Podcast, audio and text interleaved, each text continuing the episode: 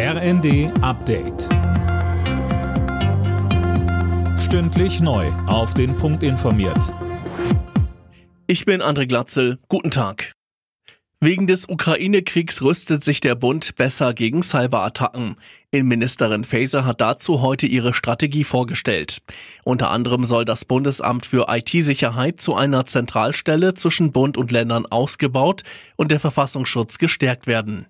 Zum Thema Cybercrime sagte Faeser, Cyberkriminalität hat Auswirkungen auf leider alle Lebensbereiche, die die Menschen auch sehr stark betreffen. Für mich hat vor allem der Schutz von Kindern und Jugendlichen vor sexualisierter Gewalt höchste Priorität. Die Verbreitung von entsetzlichen Missbrauchsdarstellungen über das Internet müssen wir mit allen rechtsstaatlichen Mitteln entschieden bekämpfen.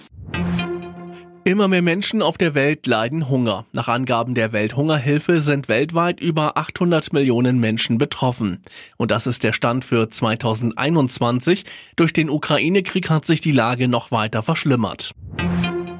Wer nächstes Jahr nach Kroatien in den Urlaub fährt, muss im Vorfeld kein Geld mehr umtauschen. Das Land bekommt im Januar den Euro. Darauf haben sich die EU-Finanzminister geeinigt. Mehr von Tom Husse. Kroatien schafft dann seine Landeswährung Kuna ab. Dafür haben die EU-Finanzminister auch den offiziellen Wechselkurs festgelegt. Ein Euro wird demnach für rund siebeneinhalb Kuna getauscht. Der kroatische Finanzminister sprach von einem guten Signal.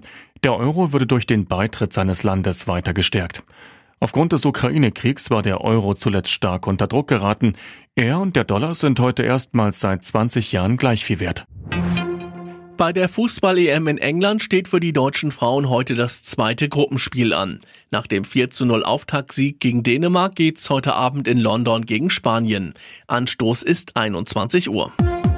Alle Nachrichten auf rnd.de